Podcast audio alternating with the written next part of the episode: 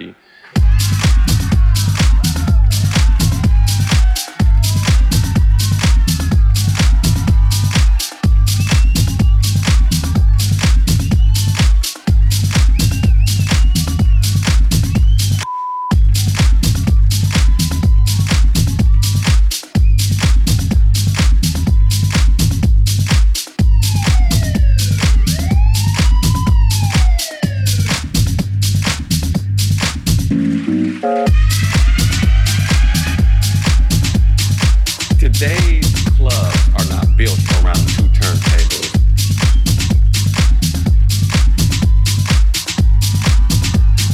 jockey.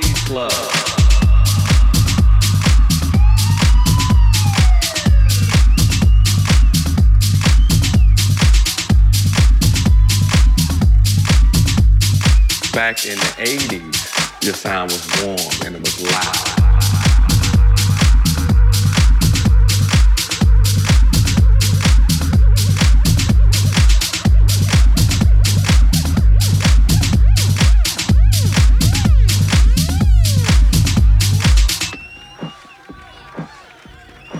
Today's clubs are not built around two turntables and mixer and vinyl. Today's clubs are built on the DJ coming in and just plugging up his laptop.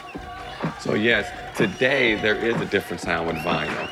It's not as loud, you know, vinyl sometimes, I don't know if everybody knows that, but you can go up there, you get that feedback playing the LP or it's low. Or back in the 80s, when we didn't have, when DJs used to actually be a disc jockey, a disc jockey, a disc jockey, a disc jockey, a disc jockey, a disc jockey, a disc jockey, a disc jockey, a disc jockey, a disc jockey.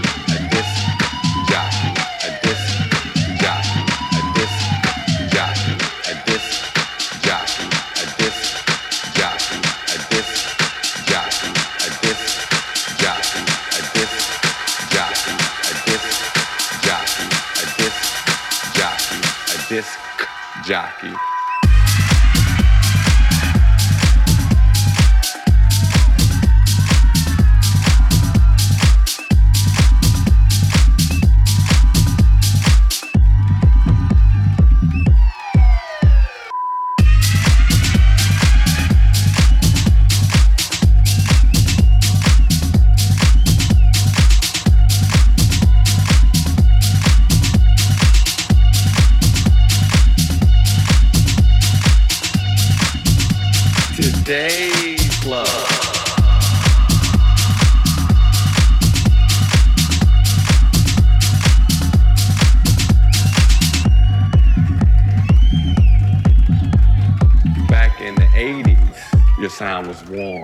lá.